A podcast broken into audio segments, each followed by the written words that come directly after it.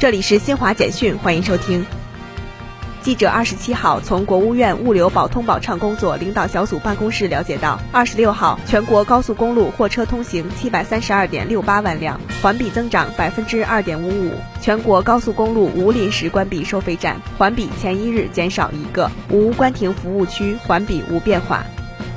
由中企承建的克罗地亚佩列沙茨大桥通车仪式，二十六号晚在科马尔纳举行。克罗地亚总统米拉诺维奇、总理普连科维奇、议长杨德罗科维奇以及克罗地亚各界人士千余人出席了通车仪式。中国驻克罗地亚大使齐前进应邀出席。据德国媒体日前报道，已在上海立足的德国食品连锁超市奥乐奇计划在中国继续开设数百家分店。德国商报援引奥乐奇中国负责人罗曼拉辛格的话报道：“由于中国中产阶层正在迅速扩大，中国食品市场具备巨大潜力。”阿富汗问题高级别国际会议二十五号至二十六号在乌兹别克斯坦首都塔什干举行。与会各方认为，振兴和强化经济发展是当前实现阿持久和平的重要因素。以上由新华社记者为您报道。